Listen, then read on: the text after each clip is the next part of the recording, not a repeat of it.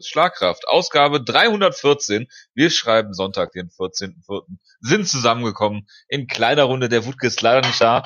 Jonas hat ihn äh, versucht zu überzeugen, hier für ein Bloodsport und WrestleMania Review äh, dazu zu kommen, aber äh, er hat es nicht geguckt. Ich begrüße zu meiner Linken äh, den äh, Jonas. Ja, Servus. Ähm, äh, ja, es ist doch wieder ein bisschen länger geworden, wie ich jetzt festgestellt habe. In der Zwischenzeit hat Curtis Belender ganze zwei UFC-Kämpfe verloren, seitdem wir das letzte Mal eine Ausgabe getaped haben. Aber ist das so? Das, das ist so, ja. Der hat bei Dos Santos gegen Lewis gekämpft und halt gestern. Der hat gestern gekämpft? Stimmt. Ja. Großartig. Guter Mann. Ja, wir äh, reden jetzt mal über äh, die letzten paar äh, Cards, die wir so verpasst haben, haben eine News-Ecke und zu guter Letzt machen wir UFC 236, weil ich gerade beschlossen habe, dass wir nicht über Oleinik gegen Overeem reden werden. Jonas, man hört dich tippen, aber nichts sagen. Das ist wieder großartig.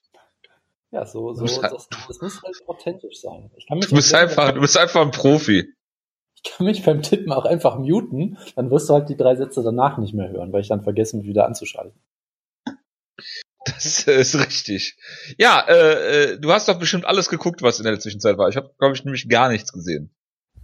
Ich habe ein bisschen was geguckt. Man muss kurz chronologisch gehen. Ach, egal. Das erste war ja das Lewis gegen Dos Santos. Das haben wir, glaube ich, gepreviewt, ne?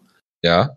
Ähm, das lief so ein bisschen, wie ich mir dachte, dass, dass es eigentlich auf dem Papier stilistisch ein relativ einfaches Matchup für JDS ist der natürlich trotzdem fast ausgenockt wurde von Lewis und jetzt auch nicht so wahnsinnig clever gekämpft hat irgendwie. Aber ja, es war halt der typische Derek Lewis-Kampf. Ähm, das heißt, äh, JDS hat einen Spin-Kick in den Bauch äh, getreten und Derek Lewis ist halt umgefallen wie so eine Cartoon-Figur und stand dann halt wirklich 30 Sekunden lang im Oktagon, hat sich mit beiden, beiden Händen den Bauch gehalten und sich vorn übergebeugt und dabei dann JDS fast ausgenockt. Also es war ein typischer Derek Lewis-Kampf, es war großartig. Ich weiß nicht, ob er wirklich äh, verletzt wurde, ob er nur wieder Bubu machen musste, aber auf jeden Fall war es wieder äh, großartige Unterhaltung. Ähm, dann hat JDS ihn halt am Ende äh, mit, mit, Strikes äh, gefinisht und alles wunderbar. JDS ist natürlich weiterhin einer der sympathischsten Leute, die man sich vorstellen kann. Ähm, hat dann, glaube ich, seinem Sohn noch Happy Birthday gesungen oder irgendwie. Es war auf jeden Fall wieder alles sehr knuffig. Ähm, Curtis Melender hat im Co-Main-Event verloren. Das ist, äh, wie gesagt, interessant, weil er gestern auch verloren hat. Also der hat aktuell leider nicht. Das ist für die Qualität der Karte, dass Curtis Melender im Co-Main-Event steht. Auf jeden Fall, ja, der, der Dirty, der Dirty Bird Tim Means wurde brutalst ausgenockt. Das war auch noch sehenswert durchaus. Ist das so? Ähm, ich habe es leider nicht gesehen. Nick Heinz Schwager wurde submitted von Benil Dariush. Ähm, ben Rothwell hat verloren, was natürlich eine, eine große Tragödie ist. Und sonst ist da, glaube ich, nicht viel, was man erwähnen müsste bei dieser Card. Gut, dann? Ja, Jonas, dann äh, ging es weiter mit London, glaube ich, ne? Masvidal hat, äh, ich habe da sogar Teile von natürlich, gesehen. Natürlich hast du das, ja. Ja, live. Äh, Masvidal hat Darren Till brutal auseinandergeschraubt. In der ersten Runde war Darren Till eigentlich noch gut mit dabei, in der zweiten Runde ist er völlig zerstört worden von Masvidal, der hinter den Kulissen dann mit äh, äh Leon Edwards aneinander geraten ist äh, was äh, irgendwie total komisch war und äh, wird jetzt natürlich bei UFC 239 gegen Ben Askren gebucht oder so. Ähm, ja. Weißt du noch diese Woche, wo ähm, Three Piece and a Soda auf einmal ein Meme war und das alle wieder vergessen haben? Nein, ich kann mich nicht daran erinnern und will, bin auch sehr froh darum. Das ist gut. Ich habe nämlich den Kampf nicht geguckt, aber irgendwie das Meme, das macht mir auch irgendwie, gibt mir auch zu denken. Aber es war auch ein sehr schöner das sollte dir, sollte dir äh, auch zu denken geben. Ja, äh, weißt du, was Molly McCann gemacht hat? Warte, warte, es gab bei dieser Show doch noch die eine Sache, die ich so schön fand. Jack Marshman hat einen furchtbaren Kampf gewonnen. Er hat danach gesagt, dass er aus der Armee desertiert ist für diesen Kampf und jetzt am Montag was passiert. Da ist aber nichts vorausgekommen, oder hast du, ja, ich weiß nicht, ob es jemals ein Update gab. Ich bin jetzt sehr neugierig irgendwie. Ich glaube, ich, ich glaube nicht, dass es ein Update gab. Ich habe es zumindest nicht mitgekriegt. Ich glaube auch nicht. Das heißt, er wurde einfach äh, erschossen. Die Frage ist halt, wird er erschossen? Ist der Vaterlandsverräter oder ist er bei der Armee? Es gibt nur diese drei Möglichkeiten. Ja, Jonas, äh, Molly McCann hat es geschafft, als erste Frau äh, in der UFC, äh, erste, erste britische Frau in der UFC zu gewinnen. Ich dachte, das wäre Rosie Sexton gewesen, aber die hat tatsächlich äh, keinen UFC-Sieg.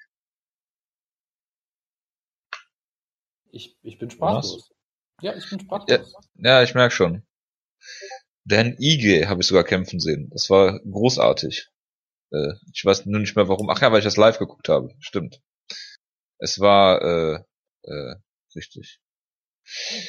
So, dann machen wir weiter mit äh, Thompson gegen Pettis. Ja, da ist äh, äh, äh, Stephen Wonderman Thompson äh, brutalst ausgenockt worden von äh, Anthony Pettis. Hast du das gesehen, Jonas? Ich habe es glaube ich gesehen, aber ich hab's schon wieder völlig vergessen. Das habe ich selbstverständlich gesehen, ja. Das war ein, ja, der, der Wonderman wird vom Superman Pettis ausgenockt, das war hervorragend. Ähm, nee, aber es war auch ein ziemlich cooler Kampf eigentlich. Pettis hat sich halt komplett auf, auf das Kaputttreten der Beine von Steven Thompson äh, äh, versteift. Thompson hat durchaus gewonnen, die 9 Minuten 55 Sekunden des Kampfes, aber es war jetzt auch nicht so klar, wie es oft gemacht wurde, fand ich. Also klar, Pettis hat geblutet, hat viele Schläge eingesteckt, aber halt auch viele Treffer Beine. Geblutet. Okay, das ist dann, interessant. Dann, dann gab es diesen, ja, diesen spektakulären Knockout, wo halt, äh, glaube ich, im Moment des Treffers keiner der vier Füße der beiden Kämpfer auf dem Boden war oder so. Es war, es war ein wunderbarer Moment. Und ja, Pettis ist für so Momente natürlich immer gut. Ja, und Thompson wurde jetzt halt in weiß ich nicht, vier seiner letzten fünf Kämpfe fast ausgenockt oder irgendwie sowas in der Art. Also das hat sich vielleicht so ein bisschen angedeutet irgendwie, aber dass er natürlich so ausgenockt wird, ist halt schon, ja, das, das schafft nur äh, Showtime Pettis, glaube ich. Natürlich. Dann äh, müssen wir aber noch was reden von der Karte. Nein, natürlich nicht, ne? Justin Gaethje gegen äh, Edson Barbosa. Was ein brutaler Knockout war, den ich auch schon wieder gesehen und wieder vergessen habe. Schon, ja, wie ich gesehen und wieder vergessen habe. Es, es, war halt eigentlich wie jeder Justin Gaethje-Kampf unvergesslich, deshalb frage ich mich wirklich, wie du das wieder vergessen konntest. Aber gut, dass du keinen Geschmack hast, ist ja nichts Neues. Ähm, nee, aber ich meine, es war halt auf der einen Seite ein typischer Gaethje-Kampf, der anderen Seite halt, es war auch ein anderer Gaethje-Kampf, weil er ging halt nur 200 Minuten und Gaethje hat jetzt nicht so viel äh, gefressen, äh, was ja in dem, in dem letzten Kampf gegen James Wick ja ähnlich war. Also vielleicht hat Gaethje einfach so ein bisschen die Kurve gekriegt und es geschafft, seinen Stil so zu modifizieren, dass er sagt, hey, ich knock die Gegner halt zwei Minuten aus und dann läuft das auch. Äh, vielleicht liegt es auch einfach daran, dass natürlich ähm, James Wick und, und Edson Barbosa sehr gut sind, aber nicht auf einem Level von, von Dustin Poirier, über den wir gleich noch sprechen. Oder Eddie Alvarez, über den wir gleich auch noch sprechen. Äh, das ist kann das so? auch sein, ja. Aber ich meine, es ist schon geil, wenn du, wenn du sagst, ich kämpfe gegen Edson Barbosa, ich fange den Kampf einfach damit an, dass ich sage, komm, lass mal Dueling Leg Kicks zeigen. Also wirklich wie in so einem Pro-Wrestling-Match, wo man sagt, wir machen jetzt ein Chop-Duell, wo wir uns beide so hart choppen, wie gegenseitig gesagt, komm, ich zeige jetzt mal einen harten Leg-Kick, jetzt kannst du mal einen zeigen, komm. Äh, und ja, Dustin Gaethje hat das Leg-Kick-Duell, glaube ich, sogar gewonnen gegen Edson Barbosa und das sagt alles aus, was man über diesen Typen wissen muss. Es ist, äh, ja, es ist wie immer großartig. Dustin Gaethje ist der, der unterhaltsamste Kämpfer aller Zeiten. So. Hinter Hideo Tokoro, natürlich, natürlich. Ich würde hier gerne mal gegeneinander kämpfen sehen, Jonas. Du auch? Absolut, ja. Und wir wissen, das kann auch in Japan, äh, kann das gut klappen, weil da gibt's ja keine Gewichtsklassen, wie wir alle wissen. Ja. Äh, wer würde einen Kampf gewinnen? Äh, Habib gegen äh, Gaethje. Ist das äh, äh, Justin Gaethje äh, ein äh, äh, äh, Albtraummatch für äh, Habib? Ich, ich glaube, er ist auf kein einfaches Match, aber ich weiß halt auch, ich überlege gerade die ganze Zeit, hat jemand schon mal versucht, Gaethje zu Boden zu nehmen? Ich erinnere mich irgendwie nicht so wirklich dran. Deshalb, man weiß ja, dass er eigentlich. Hat bestimmt genauso wenig eine Takedown-Defense wie äh, Gegard Musasi. Ja, das ist halt das Ding. Ich kann es halt nicht einschätzen, weil irgendwie, er, er, hat das Ring, seinen Ring ja durchaus offensiv ein paar Mal benutzt. Natürlich auch nicht oft, aber hey. Ähm, und man sagt halt immer, oh, er hat diese tollen Credentials und so weiter und so fort. Aber wie gut jetzt sein defensives Ring ist, keine Ahnung. Aber letztendlich, glaube ich, wäre das auf jeden Fall kein einfaches Matchup für Habib, weil der halt, ja, sehr kompromisslos agiert und Habib ist ja zumindest auch jemand, der im Stand jetzt, er ist sehr schnell, natürlich, er ist sehr gefährlich, vor allem durch die Gefahr seines, seines Takedowns, der dahinter kommt und so, aber er ist jetzt kein brillanter technischer Striker oder so, also ist da durchaus schon mal wild und ist defensiv ziemlich schlecht und das ist gegen Justin Gage immer gefährlich. Also ich fände es ein sehr interessantes Matchup. Äh, wir werden es vermutlich nicht sehen, weil ähm, Habib sich niemals entschuldigen wird, vermutlich, aber hey, es wäre spannend auf jeden Fall. Wofür, wofür wird sich äh, Habib nicht entschuldigen? Irgendwem ins Gesicht gesprungen. Ich weiß es aber auch nicht mehr so ganz genau. Ich habe das auch irgendwie verdrängt. Ach so, muss er, ist das eine Auflage oder was? Ich dachte, das wäre so eine Auflage gewesen. Da hast du so verstanden, ja. Ich habe es auch nicht mehr so genau ver. Mu musste er nicht so ein äh, Public Service Announcement machen oder hat das dann abgelehnt oder irgendwas war da doch, glaube ich. Ja, keine Ahnung. Ich äh, habe das äh, ehrlich gesagt äh, mit äh, Absicht nicht verfolgt. Ist, ist eine gute Strategie auf jeden Fall von dir. Gut, dann äh, sonst gab's nichts mehr. Ja, Michelle Waterson äh, hat sich so als äh, nächste Herausforderin vielleicht rauskristallisiert gegen Carolina Kowalczyk. Das ist noch in Erinnerung geblieben. Ja, D D Desmond Green hat Ross Pearson besiegt, der hat daraufhin seine Karriere beendet, da reden wir gleich in der News-Ecke noch drüber. Und ja, das ist eigentlich eine gute Überleitung für die News-Ecke. Oder nicht? Ja. Oder hast du noch was? Können wir gerne machen. Können wir, können wir gerne machen, ja. Ja, Ross Pearson, der beste technische Striker. Bitte? Achso, ja. Dann fangen fang von mir aus mit der zweitwichtigsten News an, okay. Dann mach doch jetzt die wichtigste News. Ja, die wichtigste News ist natürlich, dass äh, Frank Mir äh, sein Pro Wrestling Debüt hat bei Bloodsport, Josh Barnett's Bloodsport, gegen Dan Severn, was großartig war, weil er ähm, ja so tun musste, als würde er von einem 60 Jahre Jahre alten Dan Severn outgrappelt werden, weil sie natürlich kein Striking machen konnten. Äh, und dann hat er ihn irgendwann submitted. Das war absolut, absolut hervorragend. Ähm, Wer hat wen submitted? Frank Mir hat Dan Severn submitted. Nachdem er outgrappelt wurde. Das ist Ja. doch nur ein Gambit, Jonas. Das ist doch klar. natürlich. Das, das, das Xanatos Gambit gibt's auch im Pro Wrestling natürlich. Das, das Ja. ist klar. Äh, nee, aber generell, ich hätte die Show natürlich gerne mit Woodkill gereviewt wie äh, letztes Jahr. Ähm, aber das macht jetzt so keinen Sinn. Es ist ja jetzt auch schon ein bisschen, bisschen was länger her. Aber die Show war noch besser als letztes Jahr. Sie hat sehr viel Spaß gemacht. Es war hervorragend. Ähm, du hattest natürlich ein traumhaftes Matchup mit Hideki Suzuki gegen Tim Thatcher. Äh, Minoru Suzuki gegen Josh Barnett war, war sehr stark natürlich auch. Und Josh Barnett, äh, Bellator-Kämpfer bald. Genau, Josh Barnett, Bellator-Kämpfer, genau. Ähm, äh, genau, das kam auch mehr oder weniger kurz danach raus, glaube ich. Ähm, ähm, natürlich ähm, Masashi Takeda, der äh, Deathmatch-Wrestler äh, gegen Jonathan, Jonathan Gresham war sehr unterhaltsam natürlich. Also es war rund um eine sehr unterhaltsame Show und ich wäre sehr gern da gewesen. Die Atmosphäre war, glaube ich, atemberaubend, aber was willst du machen?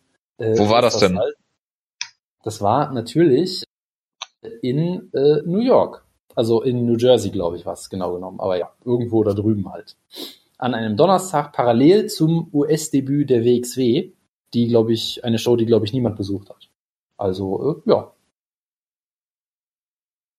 Du Ich habe nur die Hälfte daher- verstanden, aber bin auch nicht, äh, finde es auch nicht so schlimm. Das ist sehr gut. Also- du kannst, du kannst dafür auch mal in den Gruppenchat äh, gehen. Da habe ich dir, habe ich dir ein Geschenk hinterlassen, gerade.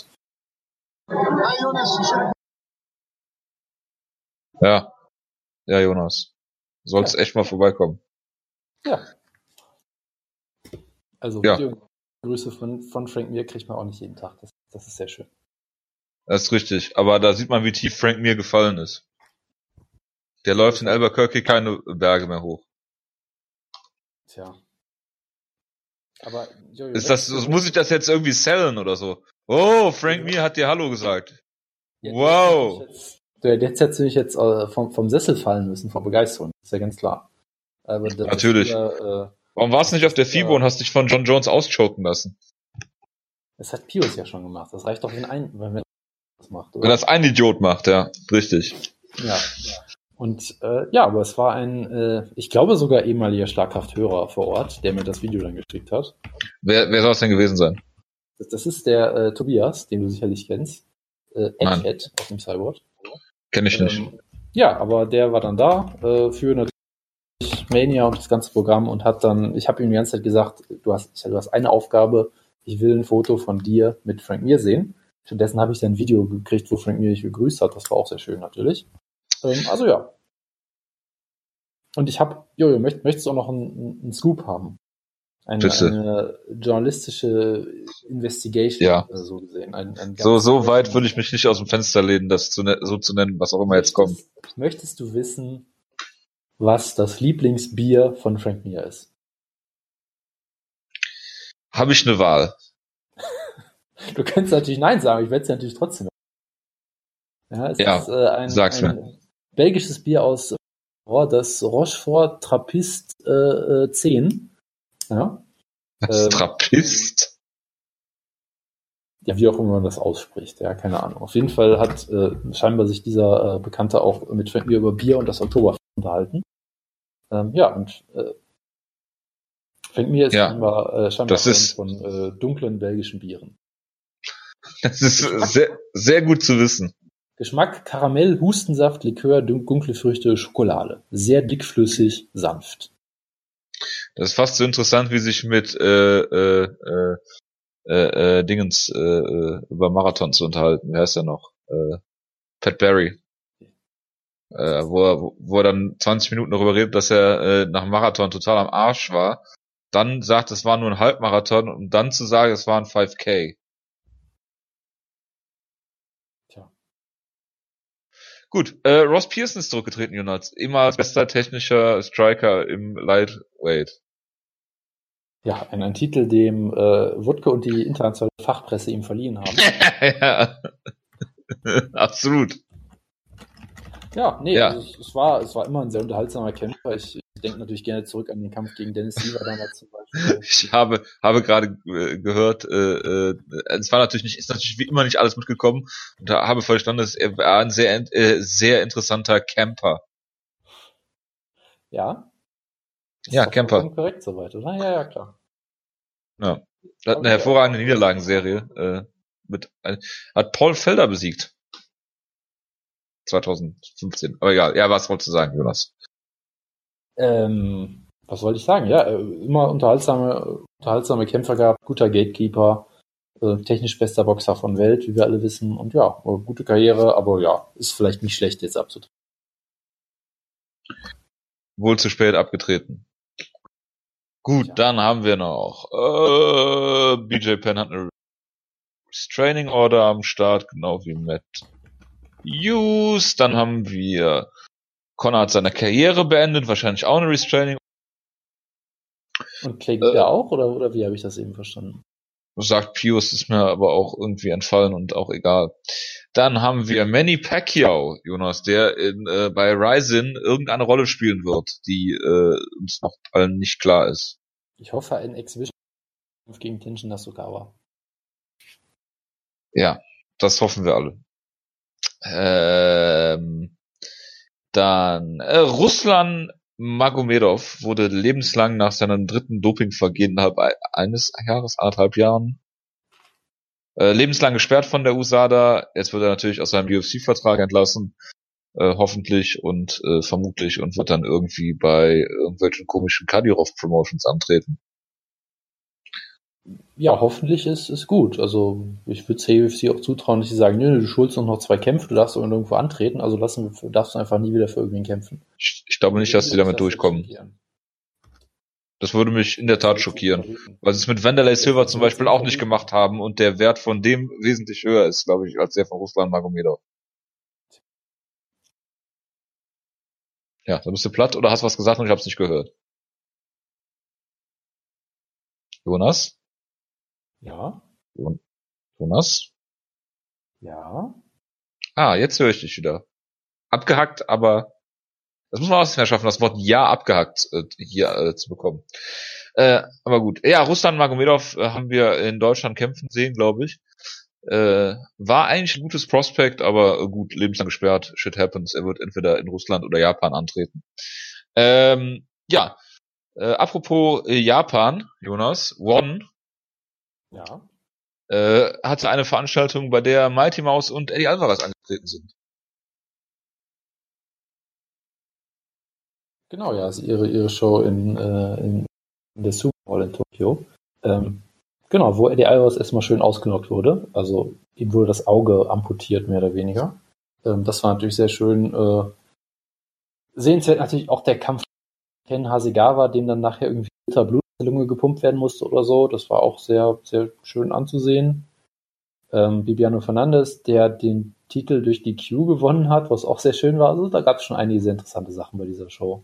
Shinya Aoki, der den Titel zurückgewinnt und die ganze Welt wieder glücklich macht. Also ja, One ist irgendwie eine interessante Promotion. Also man kann sie halt überhaupt nicht ernst nehmen mit den ganzen Hype-Videos und dass sie von sieben Milliarden Menschen irgendwie empfangen wird und weiß ich nicht was, aber es war halt schon eine ziemlich starke Karte eigentlich. Du hast natürlich Angela Lee noch auf der Karte, die verloren hat, was den CEO auch sehr glücklich gemacht hat. Ach, Angela Lee hat verloren. Ja, das ist aber schade, Jonas, deine Halbkämpferin. Tja, sie ist ja auch eine Gewichtsklasse nach oben gegangen, also ist ja eigentlich noch. Ja, ja, das ist eigentlich keine Niederlage, das kann man schon schön reden, das ist klar.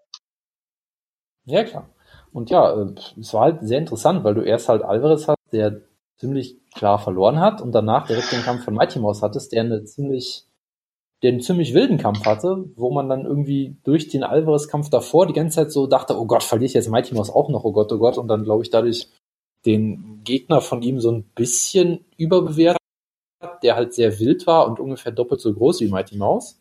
Ähm, apropos, äh, One hat ja das Problem von Weightcutting äh, gelöst, deshalb waren die von Alvarez und Mighty Mouse beide doppelt so groß wie die, weil bei One gibt's ja kein Weightcutting. Ähm, egal. Was, bei One gibt's ähm, kein Weightcutting? Ja, oder Gewichtsklassen? mal wieder so, so großspürig gesagt, dass sie das Problem von Weight gelöst hätten oder so.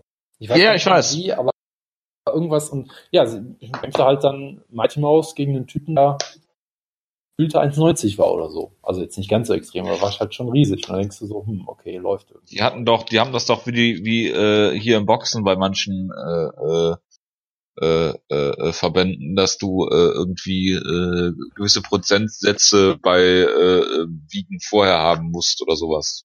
Oder irre ich mich da? Das kann War das nicht so?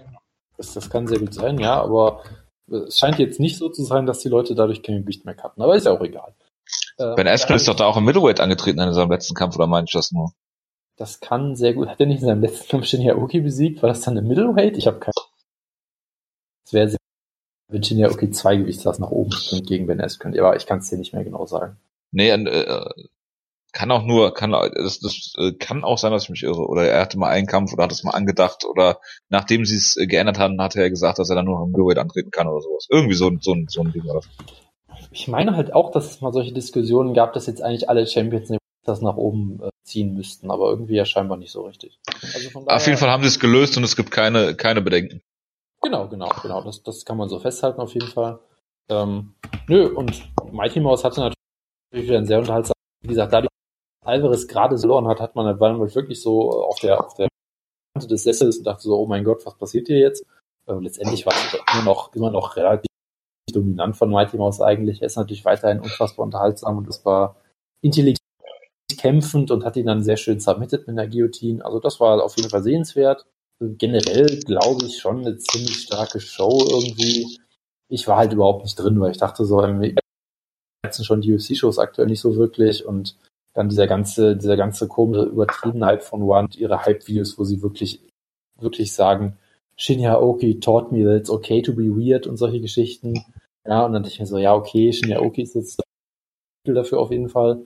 Ähm, ja, ich finde halt auch immer albern, dass sie sich halt so hinstellen und sich als die purste MMA-Promotion aller Zeiten darstellen und total ja. auf Ethik achten und alles und die Kämpfer da bis oben hin voll gepumpt sind mit allem, was du bei äh, TJ Dillashaw im äh, Madison Cabinet hast. Ja. Das ist jetzt natürlich eine infame Unterstellung.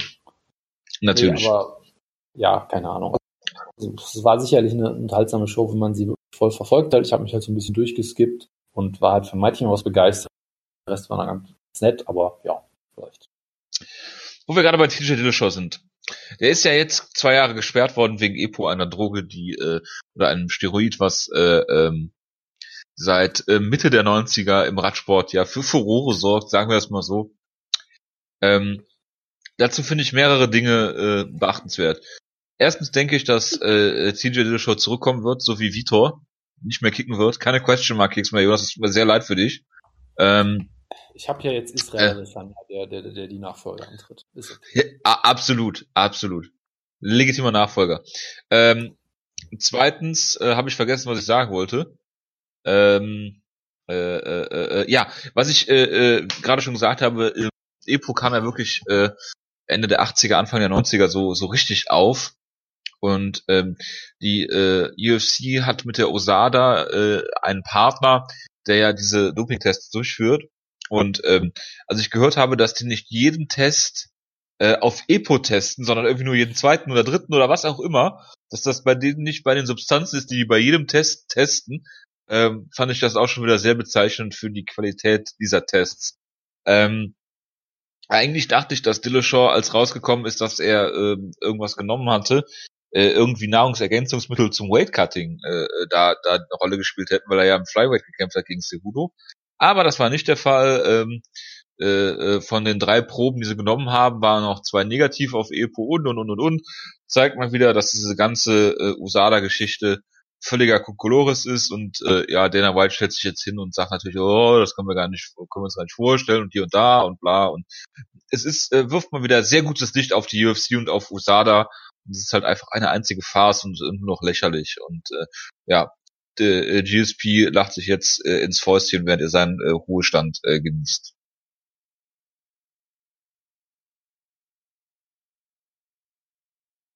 Jonas?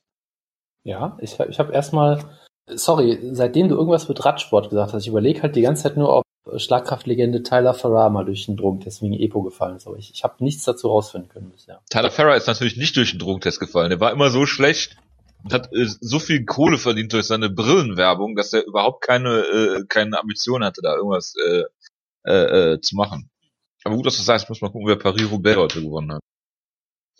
Äh, ja, Jonas, was sagst du denn dazu, dass äh, TJ äh, Dille Shaw, äh, äh, Killer Shaw, äh, Dollar Wille Shaw da durch den äh, Test gefallen ist für Epo? Ja gut, ist jetzt in dem Sinne eigentlich nur überraschend, dass er erwischt wurde. Und auch das ist eigentlich nicht überraschend, weil äh, Garbrandt ja offen gesagt hat, dass er Epo nimmt seit Jahren irgendwie. Und äh, ja, gut, aber hey. Ja, Ist, Im Nachhinein. Das Cody, Cody Garbrandt äh, äh, äh, brauchst du natürlich absolut, äh, was sowas angeht. Im Nachhinein können wir sagen, dass Cody Garbrandt fantastisches Trash-Talking betreibt, als er dem immer, so, immer solche Sachen erzählt hat, wie Dillashaw hat mir alles beigebracht, was ich weiß zum Thema Drogen nehmen oder was auch immer er damals immer erzählt hat. Also ja, es ist, es ist hervorragend. Äh, Aber ja, es ist natürlich in dem Sinne nicht, äh, ja, nicht, nicht, nicht schockierend. Es ist natürlich irgendwie schade, weil ich DJ sehr gerne sehe. Naja, was willst du halt machen? Logisch. Tja, Jonas, bist du jetzt persönlich auch enttäuscht, weil du diese Question Mark von dem du so abgefeiert hast und absolut auf dem Hype-Train warst? Ich bin natürlich am Boden zerstört, ja. Gut. Ähm. Ja, ähm. Eine hocherfreuliche News habe ich noch. Ähm, der Zone hat es nach gefühlten drei Jahren geschafft, äh, Jugendschutzpins einzuführen für UFC-Shows, beziehungsweise generell für deren Programm. Jetzt kann man auch UFC-Shows im OT äh, tagsüber gucken. Das ist eine hervorragende Neuerung, die äh, man, glaube ich, im Jahr 1990 schon als äh, äh, äh, 10 years ago äh, äh, hätte äh, abgetan hätte. Aber gut, so ist das Leben. Ne? Kann man denn mittlerweile auch wirklich die ganze Show gucken oder wieder nur den Main Event? Nein, die ganze Show.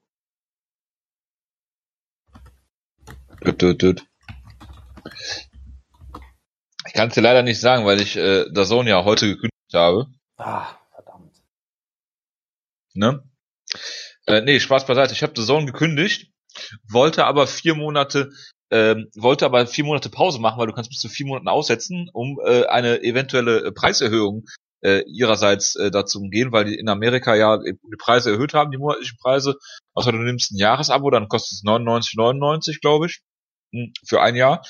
Ähm, dann habe ich versucht, das auf meinem iPad, auf meinem iPhone ähm, und auf meinem äh, äh, äh, Laptop zu, äh, zu pausieren. Das hat nicht funktioniert.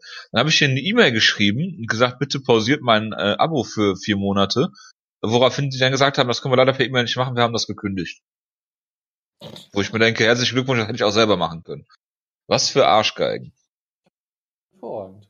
Ja, weil das, es hat immer einen technischen Fehler gegeben. Was merkwürdig ist, wenn es einen technischen Fehler gibt bei allen Devices, wo du es probierst. Aber gut. Drauf geschissen.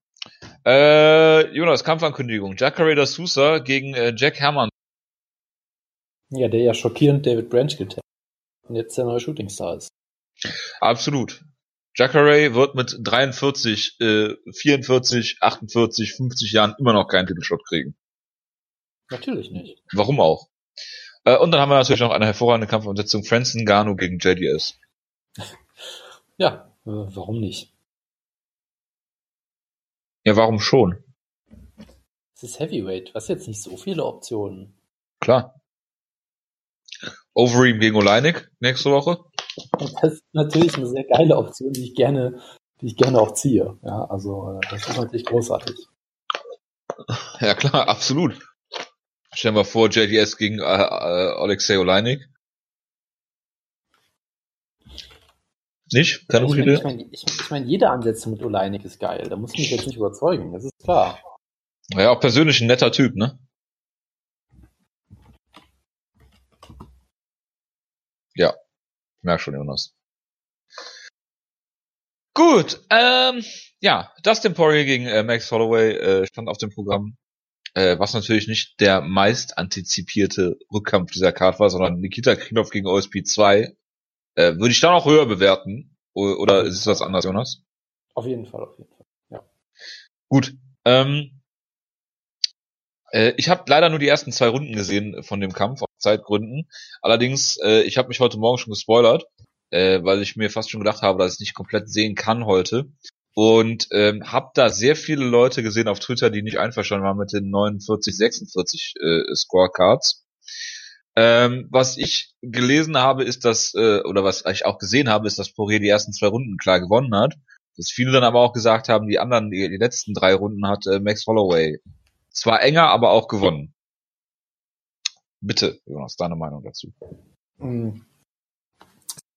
Erstmal würde ich sagen, er hat die zweite Runde, hat Poirier schon klar gewonnen, wobei ich sagen würde, dass er die ersten verloren hat, aber das hat er auf jeden Fall aufgeholt. Ähm, Hat er nicht zu Boden geschlagen in der ersten Runde? Die zweite Runde meinte ich jetzt. In der zweiten so. ist eigentlich Holloway gut in den Kampf gekommen und dann wurde er letzte. Aber gut. Ähm, ich glaube, ich muss überlegen, ich glaube, die dritte Runde hat Holloway vermutlich gewonnen. Es gab irgendeine Runde, wo es auf jeden Fall der Kampf nochmal gekippt ist. Ich glaube, in der dritten Runde war es, wo Holloway echt gut aussah und dann dachte man echt schon, er dreht den Kampf nochmal, aber dann ist es, glaube ich, in der vierten Runde auch wieder so gekippt zurück zu, zu Poirier, wo dann Holloway halt auch so einen, so einen fiesen Cut hatte und sich die ganze Zeit das Blut aus dem Gesicht wischen musste und so. Ähm, Er hatte in der ersten Runde, glaube ich, auch schon Probleme mit dem Auge, oder meinte ich das nur? ja, ich hatte dann einen Cut mitten auf der Stirn, der, der- wo ihm die ganze Zeit in die Augen gelaufen ist. Sag nochmal Stirn. Stirn. Ah, okay. Das spielt Danke. auch schon seit ein paar Jahren, aber äh, bitte doch. Ja, das wird aber nicht alt. Es freut mich ja, dass es für dich zumindest so ist. Ja, auf jeden Fall. Nee, aber ich habe es jetzt für Runde gescored, muss ich sagen, weil ich im Kampf irgendwie sehr drin war, aber äh, unterm Strich äh, hat Poirier für mich auf jeden Fall vollkommen zurecht gewonnen. Er hat den Kampf halt, er hat die fünfte Runde, meine ich, auch nochmal wieder ziemlich klar gewonnen und dadurch waren dann alle Chancen von, von Max eigentlich weg, äh, die Decision zu gewinnen. Und äh, es gibt auch, äh, ich sehe eine Media-Score auf MA Decisions für Holloway von 20 oder so. Äh, von daher Ja, nur weil Naked Gambler nicht scored. Das ist sicherlich richtig, ja. Ähm, nee, aber es war halt schon Es war halt schon eine ein Robbery. starker, es war halt schon ein verdammt starker Kampf. Trotz den fünf Runden würde kein Fight of the Contender, aber knapp, es war auf jeden Fall sehr, sehr gut. Ähm, und ja, du hast hier irgendwie halt schon gesehen, dass Gewichtsklassen schon einen großen Unterschied machen können, ich das Gefühl. Also zuletzt hat es ja oft diese Superfights, wo die leichteren Leute gewinnen, aber hier wirkte es halt wirklich so, dass das Holloway einfach physisch nicht wirklich mithalten konnte. Mit. Ja gut, aber Poirier kommt ja auch aus dem Featherweight, ne? Also der ist Ja, jetzt auch, Der ist jetzt seit fünf Jahren mindestens im Lightweight oder, oder irgendwie sowas in der Art. Und der ist ja, ja, aber gib Max Holloway mal zwei, drei Jahre, äh, angenommen er bleibt im Lightweight, was ja nicht klar ist, was ich mir auf jeden Fall wünschen würde, weil er wesentlich gesünder aussah, äh, auch beim Wiegen. Und äh, ich finde es halt ein bisschen schade, dass jetzt diese, diese Siegesserie vorbei ist, aber gut. Äh, ähm, also ich denke, äh, äh, ja, er ist gerade 27, ne, Max Holloway, und hat äh, seine fast komplette Karriere in der UFC bisher verbracht. Ja. Und ich würde, würde hier schon äh, denken, dass er im Lightweight bleiben sollte. Weil für Poirier hat sich ja auch erst im äh, äh, äh, weiteren Verlauf äh, dann, dann gezeigt, dass er wirklich ein Top-Lightweight-Kämpfer ist. Klar. Also ich sage auch absolut nicht, dass das Holloway zu klein fürs Lightweight ist oder sowas in der Art. Nur ich glaube halt in dem Kampf hast du halt schon gesehen, dass es einen Unterschied hat. Dass halt äh, Poirier deutlich, glaube ich, physisch stärker war, ihn einfach im Clinch teilweise neutralisieren konnte, auch unfassbar hart zugeschlagen hat im Vergleich zu Holloway. Ich meine, das ist jetzt auch kein Wunder, weil Poirier ist ja, wie wir alle wissen, wie ich seit Jahren sage, der härteste Puncher im Lightweight, was er hier wieder eindrucksvoll be- be- bewiesen hat. Und Holloway ist auch im Featherweight nicht der härteste, härteste Puncher natürlich. Aber trotzdem, es war halt schon ein riesiger Unterschied, wie äh, die auf die Schläge des anderen halt reagiert haben und was für einen Effekt die hatten. Ähm, äh, Ja, aber ne? Holloway ist ja auch kein, wie du schon gesagt hast, äh, Knockout-Puncher, ne? Der Nö, klar. äh, aber macht da halt mehr, schwierig. mehr über die, äh, über die Frequenz, ne? Genau, aber es ist halt schwierig, diesen Stil zu gehen, wenn du, äh, sag ich mal, ums Überleben kämpfst, jedes Mal, wenn du hart getroffen wirst, so. Und genau das Problem hattest du ja in der zweiten Runde, also in der ersten wurde er halt einfach komplett verprügelt eigentlich. Äh, in der zweiten Runde ist er ja eigentlich wieder richtig gut Kampf gekommen, hat sehr, sehr viele Bolts gelandet, aber irgendwann halt, hat halt Poirier einen harten Schlag gelandet und dann musste Holloway sich halt wieder verteidigen und hat dann die Runde verloren. Also, wie gesagt, er hat die Kurve ja fast noch gekriegt. In der dritten Runde hat er auf jeden Fall, glaube ich, Poirier zumindest angeschlagen gehabt und hat dann nicht äh, Gas gegeben wieder. Äh, aber jedes Mal, er konnte halt nie so diese, diese Welle aufbauen, die er sonst immer macht. Ja, dass er halt einfach un, äh, ja, einfach, einfach, äh, es kein Zurück mehr gibt und er einfach immer mehr Momente aufbaut. Das hat halt nicht geklappt, weil Poirier das immer wieder unterbrechen wird. Durch einfach die Schlagkraft, durch die, die Physis und Natürlich. so. Ja.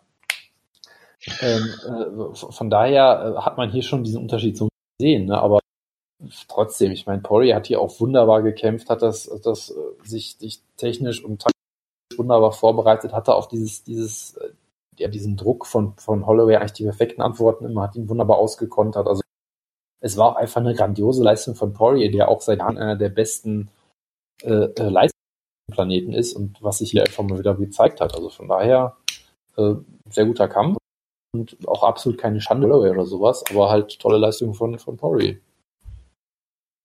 Ja, ein hervorragender Druckkämpfer. Absolut, ja. Äh, ja, äh, äh, äh, äh, äh, Poirier kämpft jetzt, soll jetzt kämpfen gegen Habib, richtig? Das ist vermutlich der Plan, ja. Würdest du denn äh, dir wünschen, dass Holloway auch im Lightweight bleibt und den Titel niederlegt im Featherweight, damit Conor McGregor ihn wieder verteidigen kann? So, ich würde es mir vermutlich unter dem Gesichtspunkt halt wünschen, dass er halt schon arge Probleme mit dem Weightcut hat, glaube ich. Ähm, und ja auch letztes Jahr war ja auch so ein bisschen so ein Seuchenjahr für ihn irgendwie in der Hinsicht. Ne? Ähm, also von daher für seine Gesundheit und so wäre es glaube ich besser und es wäre vermutlich auch besser, wenn er es wirklich auch angehen kann, dass er wirklich auch Zeit hat, ein bisschen noch ein bisschen Gewicht aufzubauen, ein bisschen an, an Masse zuzulegen und so weiter und so fort. Äh, das kann er jetzt ja auch nur bedingt machen, wenn er überlegt, wieder runterzugehen für den nächsten Kampf. Also eigentlich wäre es schon ganz gut, so einen Wechsel zu machen. Gleichzeitig, Holloway will natürlich seinen Titel verteidigen, der will irgendwelche Regeln brechen mit Titel und so. Also ich sehe es aktuell eher noch nicht, dass es kommt. Und du hast natürlich auch im Featherweight viele interessante Leute, die da wieder auf, auf der, auf der, auf der Schwelle stehen. Also ich kann es mir aktuell noch nicht so vorstellen irgendwie. Gut. Ähm, dann haben wir den Co-Main Event, den ich sogar ganz gesehen habe. Israel Alessandria gegen Calvin Gastelum, was ein wirklich sehr interessanter äh, Kampf war. Ähm, ja, lass mich kurz überlegen, wie fange ich am besten an? Ja, also äh, Gastelum hat die erste Runde klar gewonnen, hat im Striking sehr gut ausgesehen und äh, Alessandria äh, da wirklich äh, gut eingedeckt mit äh, Schlägen hat ihn auch angeblich einmal zu Boden geschlagen, auch wenn ich das irgendwie ein bisschen anders sehe. Er ist natürlich in Straucheln gekommen, Adesanya, ähm, und hat sich, äh, ist so die, ist so die, Käfig hat ihn, hat ihn gestoppt. Äh, ja, aber er saß nicht auf seinem Arsch, von daher war es für mich kein Niederschlag. Er ist in die Hocke gegangen und zurückgelaufen. Hat sich dann aber wieder wunderbar, äh, als gestern auf ihn zugekommen ist, da rausgeduckt, ähm, war halt ein bisschen benommen, aber hat das im Prinzip sehr gut gelöst. Ähm, was mich dann gewundert hat, ist, dass äh, äh, Gestelem da ähm, äh, äh, dann dann sein Ring nicht angebracht hat äh, im Verlauf der ersten Runde am Anfang der zweiten Runde, weil in der äh, in der ersten Hälfte der zweiten Runde, die hat für mich Gestelem dann auch noch gewonnen, bevor er sich dann so komisch weggeduckt hat äh, oder oder aus dem aus der Balance gekommen ist und dann richtig einkassiert hat von Alessandria äh, und äh, da dann äh, äh, niedergeschlagen wurde. Wurde er niedergeschlagen? Nee, er war nur benommen, ne? Egal. Doch, er, wurde, er wurde niedergeschlagen. Wurde niedergeschlagen, okay. Ähm, und dann hat Alessandria hier, das war dann so der erste, erste Punkt, wo sich der Kampf dann halt irgendwie äh, äh, zu, zu Alessandria hin entwickelt hat. Ähm, Gastelum hat dann so in diesem Survival-Mode dann hin und wieder mal versucht zu ringen, hat auch einen Takedown geholt, aber Alessandria ist direkt wieder aufgestanden. Und äh, daraufhin hat Alessandria dann den Kampf kontrolliert. In der zweiten und dritten Runde die, die stärkeren, äh, härteren Treffer gelandet. Äh, Gastelum hat äh, zwar immer noch ein, zwei Jabs landen können, aber auch nicht so, so richtig. Äh, die, die meisten härte, härte, härteren Treffer kamen von Alessandria. Diese Wunder, dieser wunderschöne Spinning Back Elbow, so John Jones-esque. Ne, äh, Adesanya ja irgendwie der am meisten verglichenste Kämpfer mit anderen Kämpfern jetzt im Moment. John Jones, Anderson Silva, was habe ich noch gehört? Conor McGregor. Also äh, GSP hat noch gefehlt, glaube ich, aber gut, egal. Alles auf jeden Fall wunderbar gemacht. Was mich dann gewundert hat, ist, dass Gastelum, der ja hin und wieder auch mal konditionelle Probleme hat, äh, dann in der vierten Runde so zurückgekommen ist, äh, ihn da nochmal hart getroffen hat und äh, anstatt ihn am Käfig dann äh, hat er ihn angeschlagen und anstatt da irgendwie äh, äh, zum Körper zu gehen, also mit Schlägen, äh, versucht er einen Takedown zu holen, den Alessandra dann irgendwie äh, äh, relativ einfach stoppt, was dann ähm, irgendwie nicht so äh, äh ja für Calvin Gastelums Fight IQ spricht.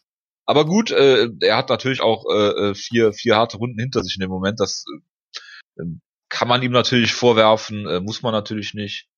Ähm, aber äh, dann, wie, wie DC dann schon gesagt hat vor der vor der fünften Runde, äh, ist es halt so, dass der Kampf genau unentschieden steht. Also auch für die äh, die ganzen Scorecards bin ich auch absolut einer Meinung mit den mit den Punktrichtern, dass die letzte Runde dann eine 10-8 war. Und ähm, bei aller Liebe, äh, dass der dass der äh, dass Mark Goddard da den Kampf bis zum Ende ähm, äh, laufen lassen will, weil es äh, mit 20 30 Sekunden äh, die noch äh, äh, da da äh, zu, zu gehen sind, äh, dann äh, Kevin Gastelum hier äh, viele viele unnötige Schläge kassiert. Das finde ich dann halt auch nicht mehr so gut. Ähm, manchmal kannst du halt sagen, okay, es besteht keine Gefahr für den Kämpfer, wenn jetzt eine Submission da drin ist oder sowas, äh, äh, dann dann äh, ist das was anderes, als wenn er hier klare Schläge kassiert äh, ungeblockte Schläge von intelligentem Verteidigen kann man hier keine, kann hier in meinen Augen keine Rede sein. Und äh, ich denke, äh, ein TKO-Sieg für äh, Alessandra wäre hier angemessen gewesen. Äh, jetzt ist es eine 10-8 geworden, am Ende okay geschenkt. Ähm, nur das war am Ende dann halt nicht mehr schön anzusehen, auch wenn Calvin Gaston natürlich wunder, wunder, wunderbar hier Herz äh, und Kinn bewiesen hat, aber ob das dann so so sinnvoll ist, sei auch mal dahingestellt, auf jeden Fall äh, eine wunderschöne schöner Kampf, äh, der auf jeden Fall Fight of the Year Kandidat ist für Jonas, weil er war vier Runden, äh, fünf Runden lang und das war wahrscheinlich der einzige Grund, warum äh, hier äh, Mark Goddard den Kampf hat noch laufen lassen und äh, sonst, sonst von daher ein sehr, ein sehr guter Kampf gewesen, aber, aber ja. So war es Fight of the Year. Nee, von daher eine wunderbare äh, Leistung von von Israel Adesanya äh, der noch relativ äh, äh, jung in der UFC ist und hier schon, äh, ich glaube, Interim-Titelträger jetzt hier ist. Ähm, und äh, ja, muss man mal gucken, wie er sich dann gegen äh, äh, Roger Whittaker schlägt, aber das war auf jeden Fall ein hervorragender Kampf hier. Und äh, ja, der hin und her ging und war äh, sehr gut anzusehen. Und Gastelum, der ist glaube ich erst 27 oder sowas. Das wird sicherlich ähm, nicht der letzte Titelkampf sein, in dem er gestanden hat. Da bin ich mir auch relativ sicher. Ja, auf Bitte, jeden Fall. Also du hast ja, du hast ja jetzt schon, schon äh, vieles gesagt dazu. Ähm, aber ja, es war ein absolut dramatischer Kampf, absolut wahnsinnig Fight of the Year. Und generell hast du bei Middleweight-Titelkämpfen fast schon so eine Fight of the Year-Garantie irgendwie in letzter Zeit. So schlimm wie die Division sonst auch oft ist, diese Titelkämpfe, diese, diese sind absolut fantastisch. Und äh, da geben die sich die sich die Kämpfe auch absolut nichts. Äh, jetzt wenn man jetzt an den den Kampf denkt oder die beiden Romero gegen ähm, Whittaker-Kämpfe und so weiter. Also das ist halt schon, schon ein ganz krasses Niveau. Jackery gegen Whiteman. Das war, war kein, krasser Kampf. Ja, genau. War jetzt kein Titelkampf, aber war halt auch Middleweight in der Spitze, ne? Ja, ja, genau. Und das wird dann auch sehr, sehr, sehr brutal und technisch sehr, sehr ansprechend und wirklich hart geführt und eng. Äh, also ja, das, das ist, äh, ist, ist schon, schon krass irgendwie. Ähm, was soll ich sagen? Also ich glaube, der Moment für mich, so zum Fight of the Year wurde, war wirklich, als Adesanya versucht hat, ihn mit dieser Standing Guillotine zu zusammenzuhalten, dann genommen wird, wo ich dachte, okay, Gastelum ist jetzt on top, das heißt, er gewinnt vielleicht die Runde, damit vielleicht so den Ja, das. Und dann ja. holt Adesanya halt reingetragen, so what the fuck passiert hier gerade? Das war halt schon, schon absolut herausragend. Also, ja, ich meine, erstmal Riesenlob für Gastelum. Ich habe ihn ja im Vorfeld so ein bisschen chancenlos weil ich dachte, er ist einfach viel zu klein dafür viel zu viel Reichweiten-Nachteile, kämpft gegen so einen unfassbar guten äh, Striker und Gastelum ist auch jemand, der ringt nicht so viel. Ja, also es war ja irgendwie, was John Andy erster erfolgreicher Takedown seit 2015 oder so, weil sie meistens auch nicht braucht. Äh, aber wie ich hier in der ersten Runde angestellt hat, wie er unfassbar aktiv war, die Distanz geschlossen hat und Alessandra komplett aus dem Konzept gebracht hat, das war schon wirklich herausragend. Und ich meine, diese Geschwindigkeit, mit der diese Linke von Gastelum kommt, ist einfach absolut furchterregend. ist schon, ist schon sehr beeindruckend. Johnny Hendricks das, das Herz, was er hier bewiesen hat, dann, ja bitte? Johnny Hendricks-esque und die Linke. Ja, absolut, er ist auch ähnlich diszipliniert wie John Hendricks. Ja, genau. nee, aber, Ist auch ein natürlicher Lightweight-Kämpfer wie Johnny Hendricks. ja, genau, ja, ganz genau. Nee, aber ähm, dann halt auch das Herz, was er später bewiesen hat, wie gesagt, der gestoppt werden müssen in den letzten 20 Sekunden oder was auch immer das war, aber trotzdem wahnsinniges Herz und auch, dass Adesanya es halt schafft, den Schalter nochmal umzulegen, ja. Ich meine, man dachte erst nach der ersten Runde, okay, das wird ein harter Kampf, dann hat er die Kontrolle sehr schnell wieder gewonnen, dann wird er fast ausgenockt, wo auch, ja, gestern vielleicht den Kampf aus der Hand gegeben hat, indem er ihn einfach diesen Takedown versucht, aber trotzdem, Adesanya war ja komplett stehend K.O. Äh, und dass er halt dann in der fünften Runde wirklich weiß, es steht alles auf dem Spiel und das dann so brillant runter, äh, runterspult und dann auch noch wirklich, ja, man kann ja, man kann ja im Zweifel sagen, dass er den Kampf mit seinem Grappling, weil wenn er da einfach am Boden liegen bleibt und sich kontrollieren lässt, dann äh, war es das vielleicht für ihn. Und das ist halt wirklich beeindruckend. Hat er auch auf jeden Fall gezeigt, dass er, dass er eben nicht nur ein Kickboxer ist. Ich glaube, ich glaube auch, dass die primär das mit ihm trainiert haben. Ich habe gedacht, als gestern in die Guard ge ge gefallen ist, mehr oder minder, äh, da hast du schon gesehen, dass äh, sehr viel äh, äh, äh, ja Guard Guardarbeit mit mit Alessandria gemacht worden ist. Ne, diesen diesen äh, gerade mit den langen Beinen, mit dem mit dem Triangle, den er da hatte. Ähm, das war ungemütlich für Gastelum und äh, normalerweise sollte das eine Position sein, wie du schon sagst, die er eigentlich halten sollte.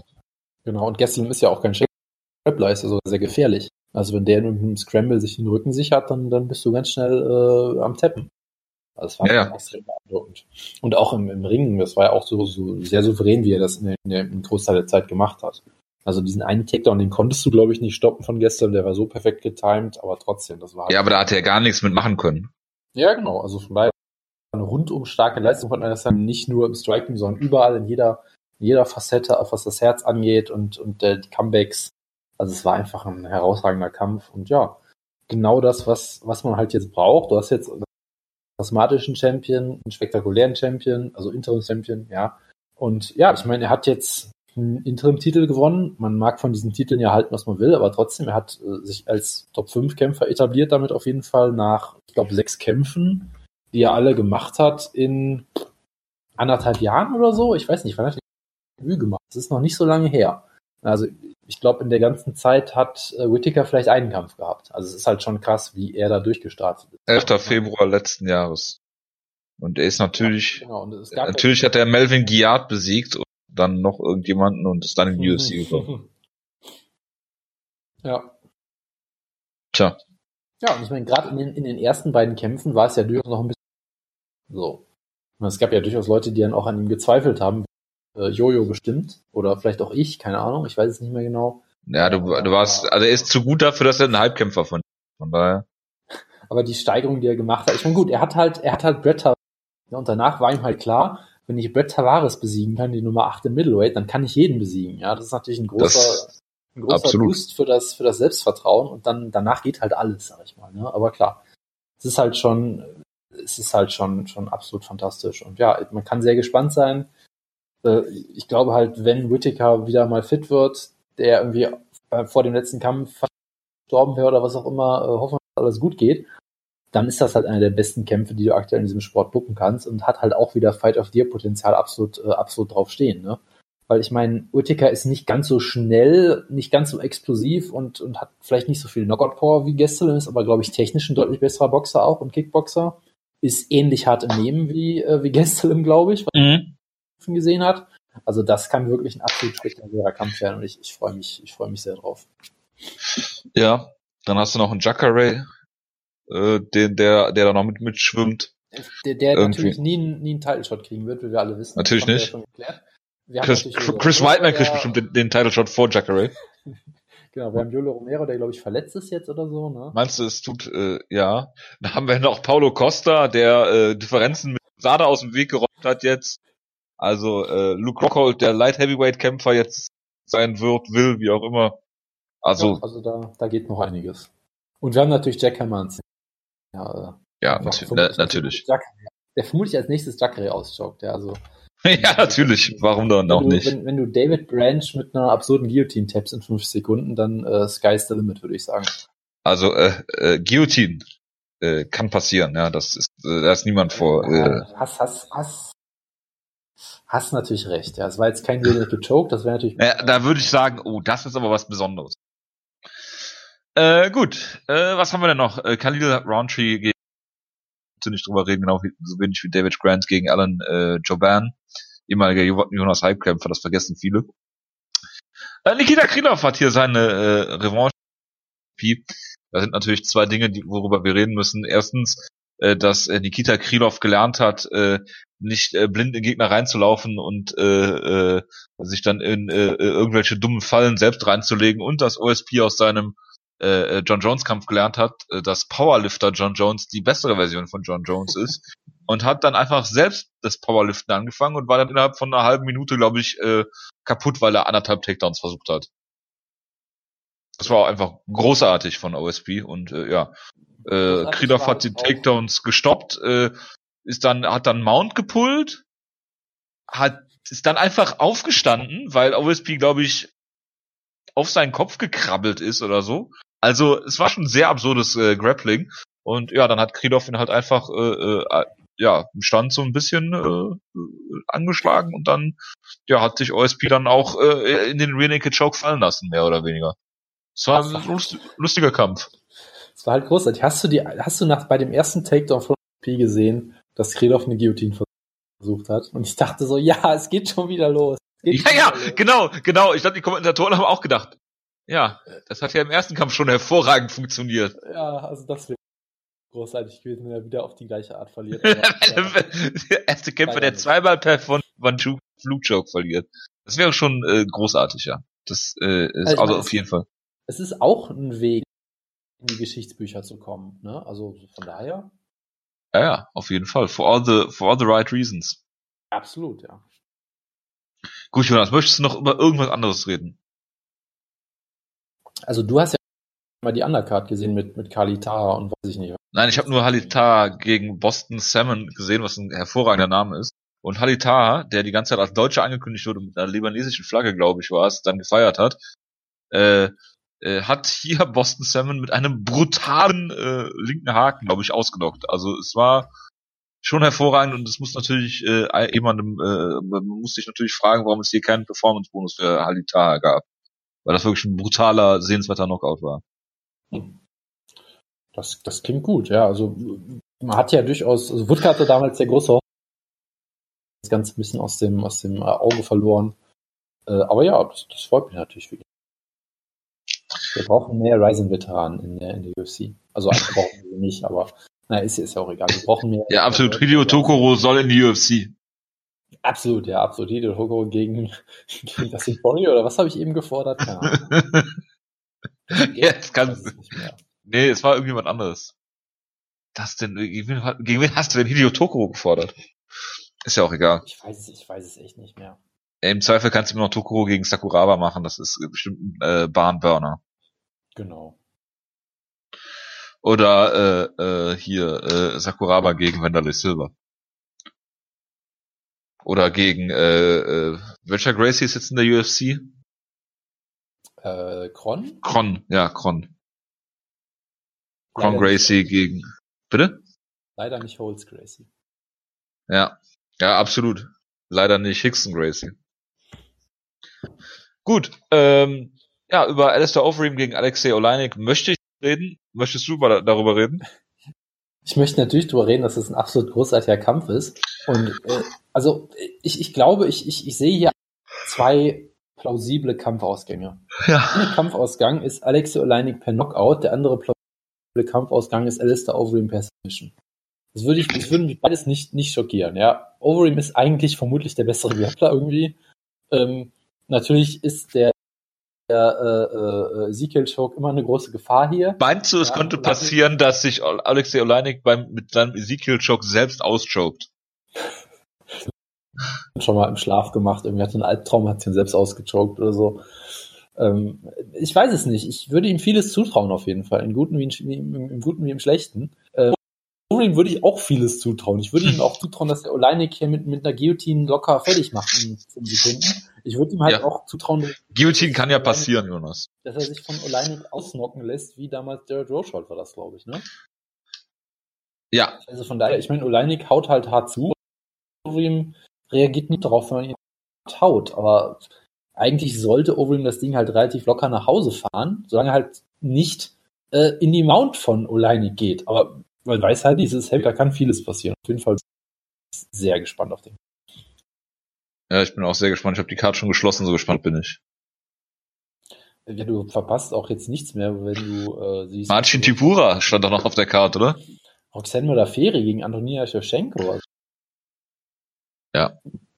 Das Du hörst meine Begeisterung. Shamil Abdurakimov gegen Martin Tibura, tatsächlich, das ist, das ist großartig, ja.